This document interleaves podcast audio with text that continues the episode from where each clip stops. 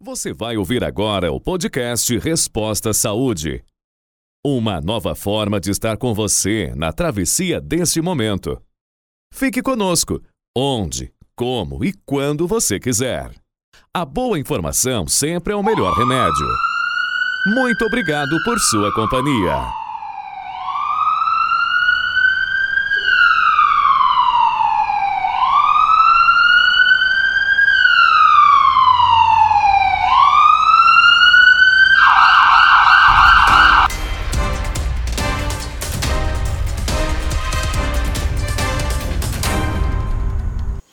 Olá, sejam bem-vindos. Eu sou Roberto Chamorro e tenho a satisfação de apresentar hoje o quarto episódio do podcast Resposta Saúde. Hoje, num dia especial, dia 19 de setembro, data de aniversário do Sistema Único de Saúde.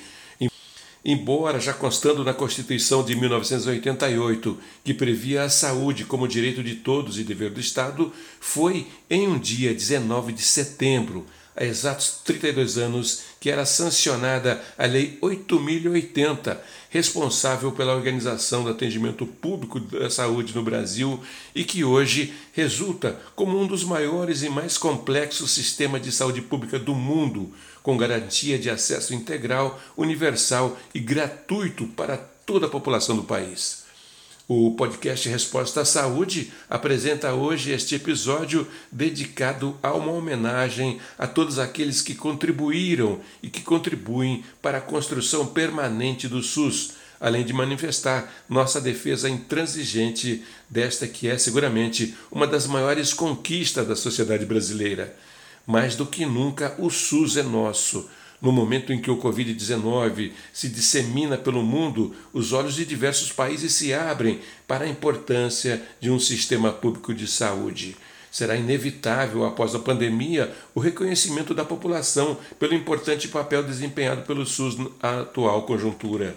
Com certeza, graças ao SUS, milhares de brasileiros se recuperaram da Covid-19 e serão ainda vacinados contra a doença. É uma data de reflexão para a valorização da ciência e do conhecimento produzido no país. Vamos homenagear de forma singela a intensa dedicação anônima dos profissionais de saúde em salvar vidas em cada recanto do país. Médicos, enfermeiros, técnicos de enfermagem, fisioterapeutas, enfim, todos os profissionais de saúde em cada sua atividade. Vamos lembrar da capacidade que o Brasil sempre teve de se unir às forças internacionais em busca de vacinas e medicamentos. Vamos lembrar do trabalho do agente comunitário junto a populações vulneráveis. Vamos lembrar que desde que conferir a pressão arterial até a realização dos transplantes, o SUS está presente na vida cotidiana dos brasileiros, mesmo quando são usuários do sistema privado de saúde. Agora, ao completar 32 anos, os desafios continuam por um sistema público com maior financiamento e melhor qualidade. O atual cenário leva em conta que, devido ao aumento do desemprego e redução de usuários com acesso ao sistema privado de saúde, deverá haver um acúmulo de chegada de pessoas ao SUS. Além disso, a demanda reprimida de cirurgias eletivas nos últimos meses é, faz com que um gargalo se aproxime aí nesse período pós-pandemia. Esse é o debate, esse é o desafio deste SUS que hoje sopra velhinhas, aproximando-se cada vez mais da população brasileira.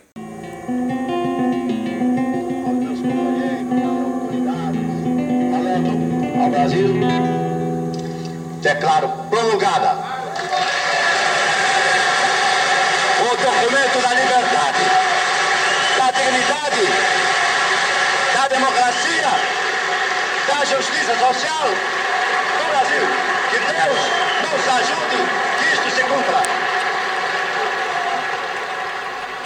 Que bom ouvir a voz do Ulisses Guimarães, grande timoneiro, senhor diretas, no momento que ele estava promulgando a Constituição brasileira. E foi lá que tudo mudou. Até então, o acesso universal, obrigatório e gratuito à saúde não era uma garantia aos brasileiros até a chegada do SUS. Antes do Sistema Único de Saúde, o serviço era atrelado às atividades previdenciárias, o que separava a população em dois grupos: os previdenciários e os não previdenciários. De um lado, os contribuintes da Previdência, conhecidos como pessoas de carteira assinada. Eles tinham, apesar dos limites, acesso a atendimentos prestados pelo então Instituto Nacional de Assistência Médica da Previdência Social, o INAMPS. Aqueles que não trabalhavam formalmente eram considerados indigentes e que passaram a depender cada vez mais de instituições de caráter filantrópico. O senso de justiça começou a bater primeiro entre os trabalhadores de saúde, sanitaristas e parte da própria sociedade brasileira durante a Assembleia Nacional Constituinte. A chama do anseio por transformações de paradigmas no serviço de saúde no Brasil estava acesa. Caminhar para quê? Para a construção de um grande projeto nacional na área da saúde. Um projeto nacional que ganhando uma grande consciência, que podendo inclusive ser suprapartidário, que podendo fazer quase que um, um grande gesto de desejo e força, transformar em uma vontade tão grande que se torne irreversível.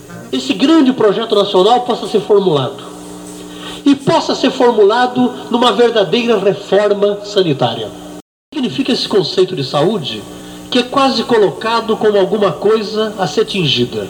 Hum? Que não é simplesmente que as pessoas não tenham doença, é mais. Né? É um bem-estar social que tem o direito à casa, que tem o direito ao trabalho, a um salário condigno, à educação, a ter informações sobre como se pode dominar esse mundo e transformá-lo, que tenha direito ao meio ambiente que não nos seja agressivo, mas pelo contrário, que permita a existência de uma vida digna e decente, que tenha direito a um sistema político que respeite a livre opinião, a livre possibilidade de organização, a livre possibilidade da autodeterminação de um povo e que não esteja todo o tempo submetido ao medo da violência. Essa reforma não pode ser o projeto da minha cabeça não pode ser o projeto da cabeça simplesmente dos técnicos, não pode ser simplesmente o projeto da cabeça dos profissionais. Ele tem que ser construído, mesmo que o resultado final não seja aquilo que muitos nós estamos desejando mas é um resultado construído, desejado, montado e inventado pela sociedade brasileira desse ano, desse século. Está ouvindo o podcast Resposta Saúde. A boa informação sempre é o melhor remédio. Ah, muito obrigado por sua companhia. Vou falar um pouco da estrutura. O Sistema Único de Saúde, ele é composto pelo Ministério da Saúde, pelos estados e municípios, conforme determina a Constituição Constituição Federal. Cada ente tem sua corresponsabilidade, então, além da Secretaria Estadual de Saúde, Secretaria Municipal de Saúde, existem os conselhos de saúde, a Comissão Intergestores Tripartite, a Comissão Intergestores Bipartite. Além disso, existe o Conselho Nacional de Secretário de Saúde, o CONAS, que neste momento da pandemia assumiu um protagonismo muito importante ao chamar para si a divulgação dos dados em um momento onde o principal órgão do sistema, o Ministério da Saúde, optou por eh, modificar aí a estratégia de divulgação. O Conselho Nacional de Secretários de Saúde, CONAS, no mesmo dia providenciou aí a formulação e a montagem de uma estrutura que permitiu diariamente fornecer aos gestores municipais os números eh, que permitiram a tomada de decisões ao longo desse período. Além do CONAS, tem o Conselho Nacional de Secretários Municipais de Saúde, o CONASEMS, e também o, o Conselho, o Conselho Nacional eh, de Saúde, eh, formado aí por integrantes da sociedade. O importante é ressaltar que ao longo do tempo este, essa estrutura vem funcionando de uma forma bastante é, simétrica, de uma forma bastante tranquila e que permite aí ao SUS, mesmo num período político conturbado como o que está sendo vivenciado no momento, pudesse é, segurar a onda, vamos assim dizer, e garantir o atendimento à população brasileira. Os dados contabilizados nos últimos anos demonstram os grandes números do SUS. Mais de 4 bilhões de tratamentos ambulatoriais ao ano, mais de 1 bilhão e 400 milhões de consultas médicas ao ano, mais de 11 milhões e meio de internações ao ano. O Programa Saúde da Família atinge mais de 112 milhões de habitantes, ou seja, mais da metade da população brasileira. 619 milhões de atendimentos realizados em mulheres no SUS, 2 milhões e 700 mil partos realizados pelo SUS, mais de 27 mil transplantes ao ano, mais de 150 milhões de pessoas atendidas pelo, pelo Serviço de Atendimento Móvel de Urgência, o SAMU, mais de 250 mil agentes comunitários de saúde na quase totalidade de municípios. O Programa Nacional de Imunização contempla crianças, adolescentes, adultos, idosos, gestantes e povos indígenas. Ao todo, são disponibilizados na rotina de imunização 19 vacinas, cuja proteção inicia nos recém-nascidos, podendo se estender por toda a vida. É bom lembrar que, embora essa estrutura esteja disponível, a política é, antivacina é, que graça em todo o mundo também tem seus resultados no Brasil. As taxas de cobertura vacinal estão perigosamente reduzidas e principalmente agora depois do, do evento da pandemia. Mas de qualquer forma, o Sistema Único de Saúde é, enfrenta mais esse desafio, enfrenta mais esta etapa de vida nesse momento que completa 32 anos de vida. E para finalizar o nosso episódio, vamos ter uma entrevista exclusiva com o ex-ministro da Saúde, Luiz Henrique Mandetta, que ocupou o Ministério da Saúde na fase inicial de combate à pandemia e que foi afastado por discordar da orientação negacionista pretendida pelo presidente Jair Bolsonaro. Sobre esse período, o ex-ministro está lançando no dia 25 de setembro o livro Um Paciente Chamado Brasil, onde narra em detalhes a grande batalha para conter o Covid-19 do Brasil. Com certeza, o registro de um dos momentos mais difíceis da história brasileira. Os ministros têm falado que o grande vencedor dessa pandemia é o SUS, Sistema Único de Saúde, que se segurou, se aguentou e está aí é, chegando aí aos seus 32 anos. Ministro, como é que é a avaliação que o senhor faz do SUS nesse momento? O SUS é um grande desafio geracional. A minha geração Sou formado em 1989 é a primeira turma de medicina que se formou com uma máxima constitucional colocada pelos movimentos de saúde pública brasileira na Constituição, de que saúde é um direito de todos e um dever do Estado. Na mesma Constituição, ela diz que isso será feito através do Sistema Único de Saúde com três pilares: integralidade, universalidade e equidade.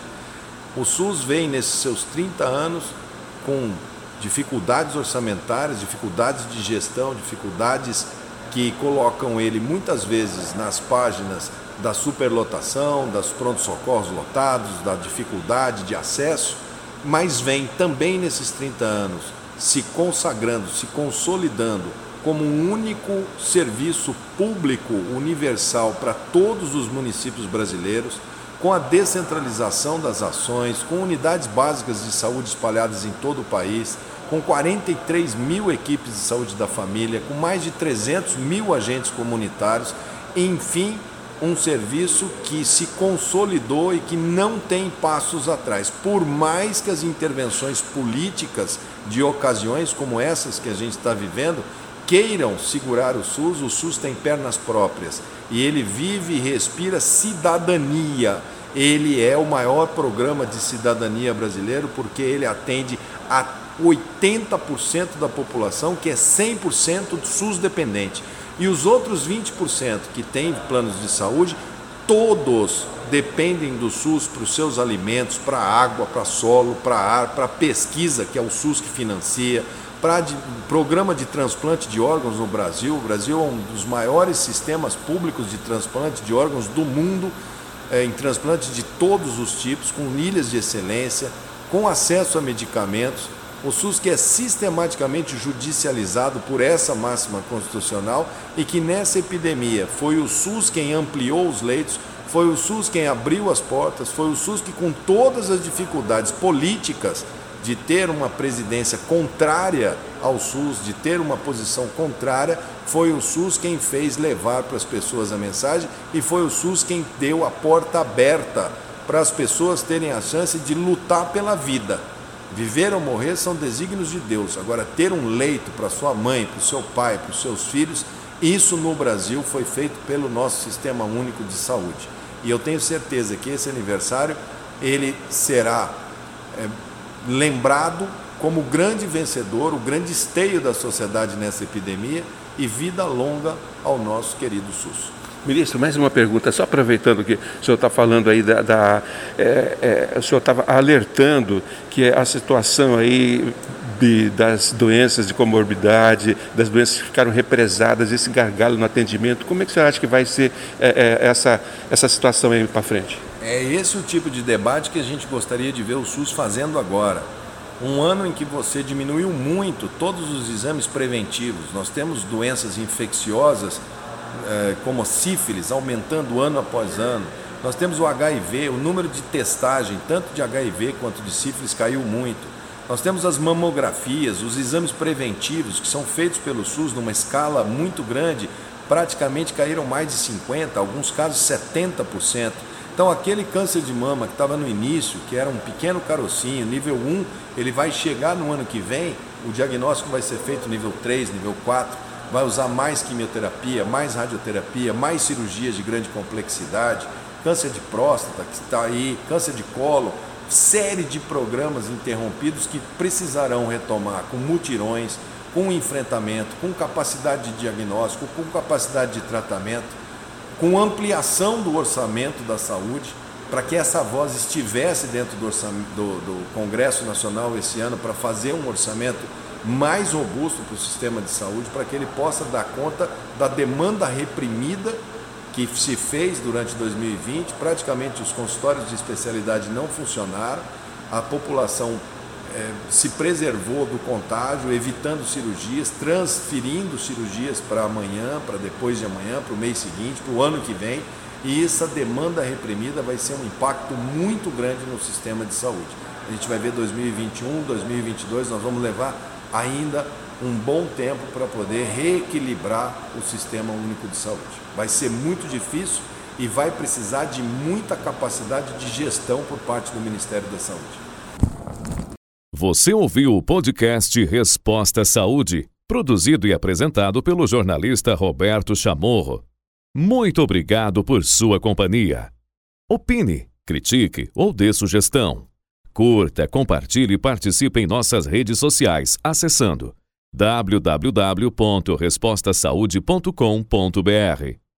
A boa informação sempre é o melhor remédio. Até o próximo episódio.